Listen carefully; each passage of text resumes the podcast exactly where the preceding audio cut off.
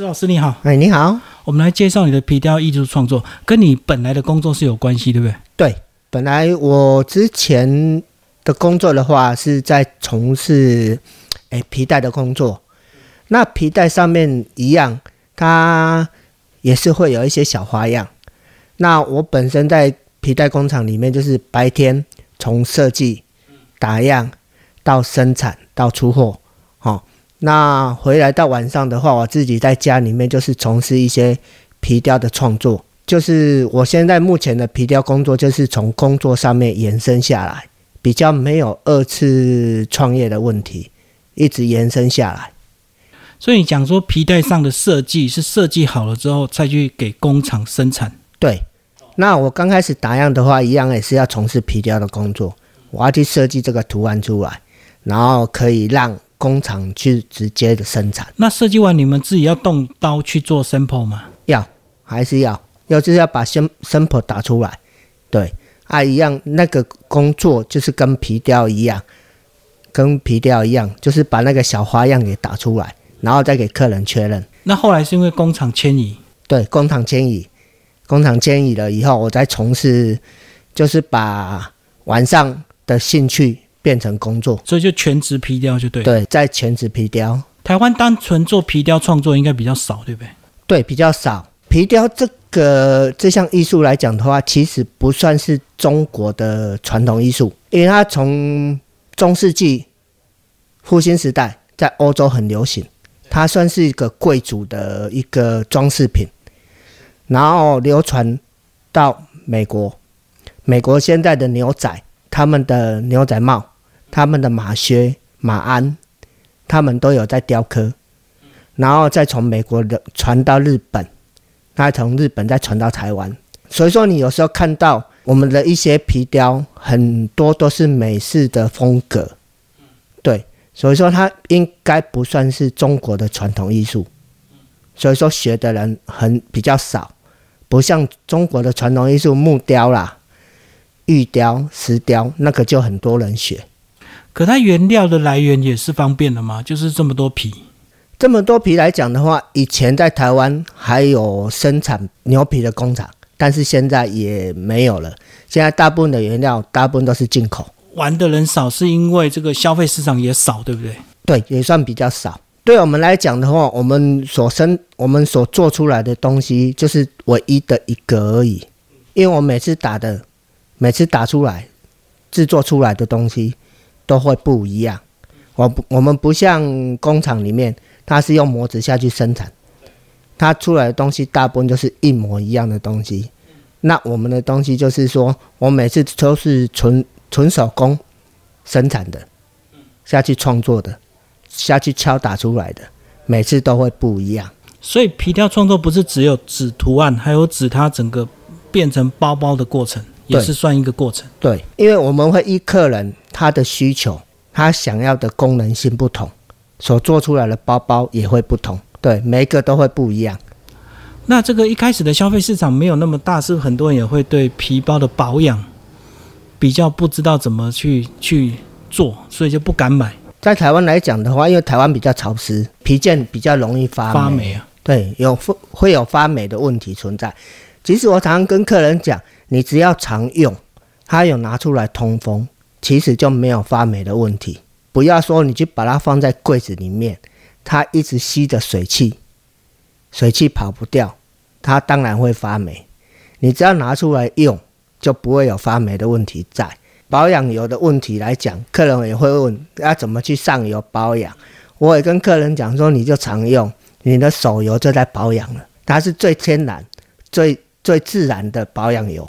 所以走到今天，你就是一般的生活用品以及这个艺术创作两方面都有在做，就对了。对，我会跟客人讲说，我会把艺术生活化，生活艺术化，让你去把这个艺术融入到你的生活里面。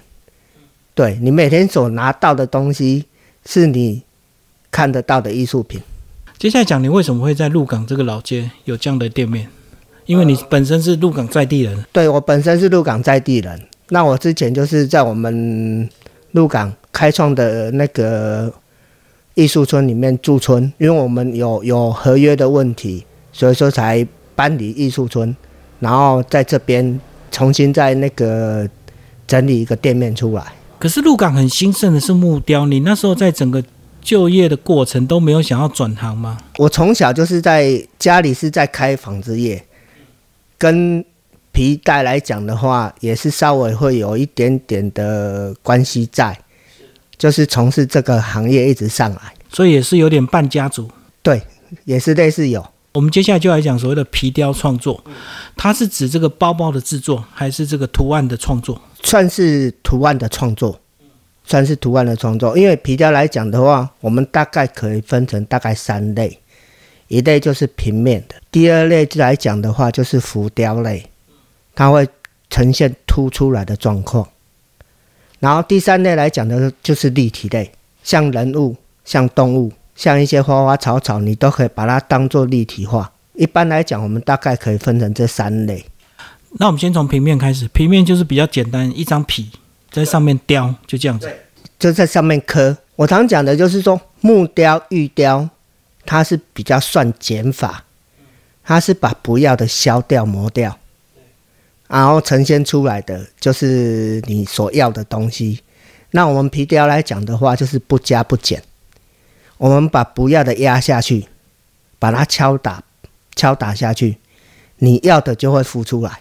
所以不是只有单纯磕掉而已啊，还要敲下去。对，就是把你不要的敲下去，你要的它就会浮上来。所以说是不加不减，整张皮都还在，所以是用敲，不是用刮。不是用刮掉，嘿，直接把拿着拿着工具，把那个皮面你不要的皮面把它压下去、敲下去，然后你要的图案就会呈现浮上来。那敲用力一点，就变成所谓的浮雕了，对不对？还要再加工，还要再经过上下的挤压，挤压它就会更突出，哦，让它更明显。对，更明显、更突出。那立体呢？立体类来讲的话，我们要先制作一个我想要的模具，然后把皮在模具上面把它撑开，撑开把它那个包住。模具是什么材料？就一般我们用的粘土或是石膏，我要自己先做一个。像如果我要做一个人像来讲的话，我先把石膏或是粘土，我去把它捏一个人头出来，然后再把牛皮包上去。包上去，然后依着我制作出来的那个模具上下凹凸的情况，去把它挤压出来。挤压完了以后，再把里面的模子拿出来，变成是空心的，所以不是敲打，不是是挤压。对用挤压的方式，让牛皮贴着这个模子，贴着这个模子的形状，去把它呈现出来。所以要做立体，你的那个泥塑功力要先很好。诶，还是要有一点。那这三种方法做完之后，还需要做过透过什么保养手续吗？我们做完了以后，然后再上色，敲打完以后再上色，上完色了以后，就看你本来想的，你是要制成制作成包包的，或是要制作制作成壁画装框，装框了以后就可以挂在墙壁上面，当做一个摆饰件都可以。那它不用再上油吗？其实不用，就我刚刚讲的，你如果说做成包包的话，你手油就是手油就是最好的保养方式。那如果说你装作壁画来讲的话，其实你现在目前每个家庭里面都有冷气机了，你吹的话，它不会太潮湿，只要有通风，其实都不会有发霉的问题存在。也有人把它当做画挂起来，就对。。对，可是它的相对的生产者比较少，那它价钱到底是怎么做一个比较？不像传统的这个水彩啊，或者是亚克力原料油画，大家都会有个基本的价值嘛。对，一般来讲，他们油画或是那个，他们是算材。对啊，一材多少钱，一材多少钱啊？其实我们这种东西来讲的话，不一定小就会比较便宜。比如来讲的话，我要画一只龙，A 三跟 A 四来讲，A 四不一定会比较便宜，因为它越小它越难刻，哦，更费工。对，更费工。只要是它的图案比较复杂，它的费用就可能会比较高一点。那如果说你一张很大张的，它上面是抽画的抽象画，那就会很便宜了。那是什么样的皮可以拿来创作？一般拿来创作的话都是牛皮，因为牛皮它比较够硬，够厚，所以说它敲打起来它不会再复原回来，嘿，所以说它可以支持的蛮久的。所以一般都是拿牛皮来创作，就对。。对，一般都是拿牛皮，可是我们看到有些特殊的皮会拿出做特殊的包包，那个就没有做皮雕的动作，它只是拿来做皮包的外层，像类似鳄鱼皮或是类似鸵鸟皮，他们就是直接拿来做包包的外层。那不同的皮是有什么不同的特质吗？价值观不同，因为可能鳄鱼来讲的话，它的价值，它的价值观可能就会比较高一点。是因为它皮本来就贵，所以它自然价值就贵，不是因为它的皮有什么特殊的功能。没有，对啊，我们早年到泰国都会去带你去买珍珠鱼皮，应该是早年来讲是买鳄鱼皮带。早年你大概三十年前，他你去泰国的话，他会带你去买鳄鱼的皮带，然后上面那个皮带头会有十二生肖，然后是黄金的带头。那现在去的话，他会带你去买珍珠鱼皮，对啊，然后他还会表演说用刀子刮，对，真的很硬。嘿，很硬。其实它那个是红鱼，只是它上面会有一颗一颗的颗粒，看起来像珍珠，所以说我们统称叫珍珠鱼皮。所以这样讲，就是烘鱼本来就很硬，它的皮。它皮算蛮硬的。好，那你这边还有做一些 DIY 体验，对我我会让游客来讲的话，就是做一些钥匙圈的 DIY，让他们了解一下皮革怎么去敲打，怎么去敲打。然后我也会准备一些不同的皮革做教学用，因为我来这里的话，我这边有鳄鱼皮，有鸵鸟皮，有蛇皮，有我刚讲的珍珠鱼皮，有麋鹿，有牛皮，有马皮，还有一件比较稀有的巨骨舌鱼，最长世界纪录，它可以长到六公尺，它是超大淡水鱼，对，超大淡水鱼。所以它的鱼皮也可以。对我这边有一件它的鱼皮，就是我会做一些教学用，就是一些让一些小朋友或是一些大人来去触摸它的感觉，看看它长得怎么样。因为我们一般到动物园看得到摸不到，是。然后到这边的话，虽然它是只是一个皮革，但是它可以摸得到它是什么感觉。那我们刚刚讲了这么多皮的利用，纯粹是一个循环经济的利用，因为动物被拿来吃了之后，皮拿来运用，还是说单纯只是人类的好奇心，想要做这么多奇奇怪怪动物的皮？其实都有啦。像麋鹿来讲，它在北美也是鹿肉有人吃嘛，只是鹿皮他们会拿来当做衣服用，然后才会拿来当做皮包。鳄鱼来讲的话，是最近啦。最近有人说吃起来像鸡肉嘛，也是有人开始在吃了。那以前来讲的话，有可能就是拿来只拿来做皮包而已啊。所以现在意外发现鳄鱼肉也有人吃，就对，也也也有人吃，有人喜欢那个味道。对，好，老师介绍一下你的作品。就我刚刚所讲的，我们大概可以分成三类嘛。那我们第现在来讲介绍第一个，它是一个平面类的。哦，那所刻出来的东西，像这个图案来讲的话，这个叫美式糖草，就是会比较属于美式的风格，美式的风格，美式的图案。哦，这个就是美式的唐朝。那就像我刚刚所讲的，这个传承来讲是美国到日本，然后再到台湾，所以说会看得到比较多、比较多的，就是美式的图案。你说美国流传是因为很多牛仔，所以他们喜欢皮雕的东西吗？美国牛仔来讲的话，他们有在利用牛皮这个东西。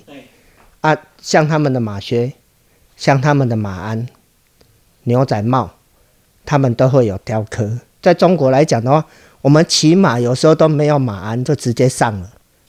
对，所以说我们皮革雕刻来讲的话，没有这个传统技术在。然后我们再来就是介绍第二种浮雕的，嘿，浮雕类的。那浮雕类来讲的话，很明显的，刚刚的是平面，现在来讲的话，它是会凸出来，哦，它是会凸出来。另外一种技法，旁边用工具压下去，然后另外一个手指头放在下面顶上来，嘿，就是一只工具跟一只手指头就可以完成这幅图，就是用上下挤压的方式。因为皮革牛皮来讲，它有延展性，它可以拉扯，所以挤压错了还可以复原，对不对？很难复原，很难复原，因为你已经把它拉了，它已经长长了，它就松不回去了。对，它就再挤不进去了，它就再挤不进去。这张来讲的话，我再怎么压，它也跑不回去了。哎，它也跑不回去了，定型等于是它从后面延伸出来。对，把它拉长，它就再收不回去了。然后第三类来讲的话，这种东西我先做一个模子出来，然后就是要分头一个模子，手是一个模子，身体跟脚又是另外一个模子，然后把它塑形完了以后，再把它组合起来，然后再做一件衣服把它穿起来，这个就是立体类。像布袋戏一样啊，头跟手，哎，对对对 类似类似，身体是衣服。对，嗯只是说我用牛皮去把它覆盖，覆盖完了以后，再把里面的模子拿出来，它是一个空心的，是一个空心的，而且它是软的，它不像木雕，也不像玉雕，它是实心的，它是没有温度的。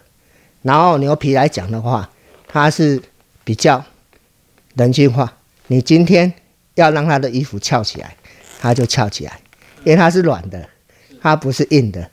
你今天要让它缩进来，它就会缩进来，它还可以再改变。它不像木雕，它就是死板板的在那边。这个就是立体类的表现。那这么多的技法，它可以跟其他的这个媒材结合吗？其实可以，因为我之前有创作过，我就是等于说，在包包外面一半是皮革，一半是席片，把它结合成一张图。像我的创作来讲，我就有配合书法老师，书法老师直接把他的书法写在我的图上面，他会看着图去想那个句子出来，想那个诗词出来，等于是说你在一张图里面可以看得到皮雕，看得到彩绘，看得到诗词，看得到书法，一张图里面可以看得到四种元素在。最后想要学皮雕的学生需要什么特质？要有一点美术功底，然后就是有一点艺术的想法，还有一点胡思乱想。你想到什么，你就要想办法去把它做出来。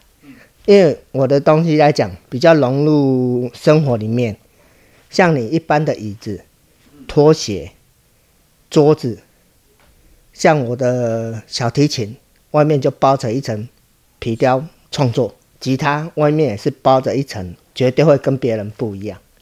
就是你要有一些奇奇怪怪的想法，你就会去创造出一跟别人不同的东西出来。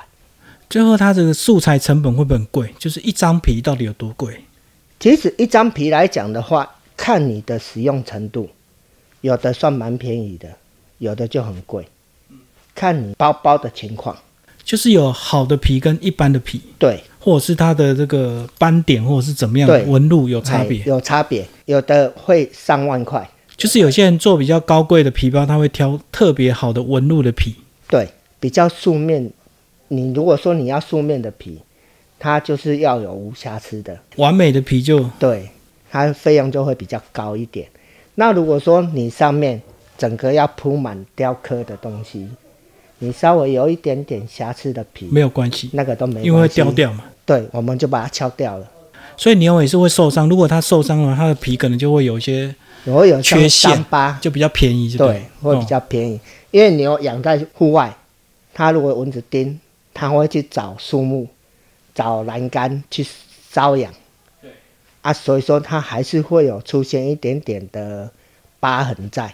所以做皮雕创作都没有什么职业灾害嘛。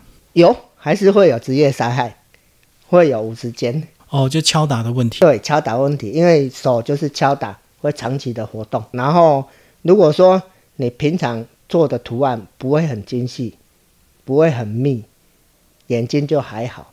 那如果说你常常去做很细很密的图案来讲的话，也是会有一点眼睛的伤害啊。